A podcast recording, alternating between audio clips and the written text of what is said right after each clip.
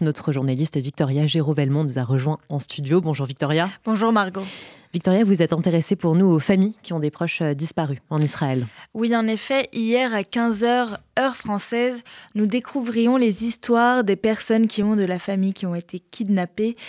Tous et tous sont des membres du coup de leur famille kidnappés par le, le Hamas le samedi 7 octobre et tous et tous sont les frères, les femmes, les mères, les filles de franco-israéliens ou français. Depuis samedi, ces familles n'ont aucune nouvelle de leurs proches. Ces proches étaient dans les kibbutzim à côté de la bande de Gaza. D'autres faisaient la fête au Festival pour la paix Tribe of Nova. Écoutez Doron, sa fille Karine était au festival de musique dans le Negev. Après un dernier message reçu à 8h33, il n'a plus eu de nouvelles de sa fille. Doron, je suis le père de Karine. Karine elle est partie voilà, pour, euh, pour euh, danser après un peu avec les, les, les copines. Et m'a invité message à samedi à 8h43. M'a invité message dans la portable qui elle a marqué euh, pour toute la famille. Je vais te dire que je vous t'aime, je, je t'aime beaucoup parce que je je retourne pas à la maison. Depuis ce message, on n'a pas entendu rien.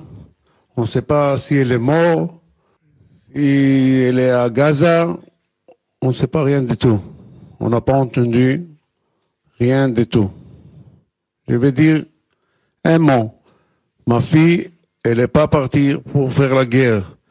Ma fille, elle est partie pour danser. Elle est, elle est jeune. Elle n'a pas vu, elle n'a pas vu rien dans sa vie déjà rien. Elle n'est pas, elle pas partie encore à l'université. Rien du tout elle a vu dans sa vie. Elle, est partie seulement pour danser. C'est tout. Les mal choses qu'elle a fait, c'est danser. Et Céline, la femme d'Ido, se rendait elle aussi au festival de Tribe of Nova. Maman d'une petite fille de quelques mois qu'elle allait encore, elle s'est fait kidnapper sur la route. Écoutez le frère de Céline. Bonjour, je suis le frère à Céline. Comme vous avez entendu, son mari, elle a été kidnappée par rapport à ce qu'on sait un peu samedi. Céline, elle est française. Elle a une fille française.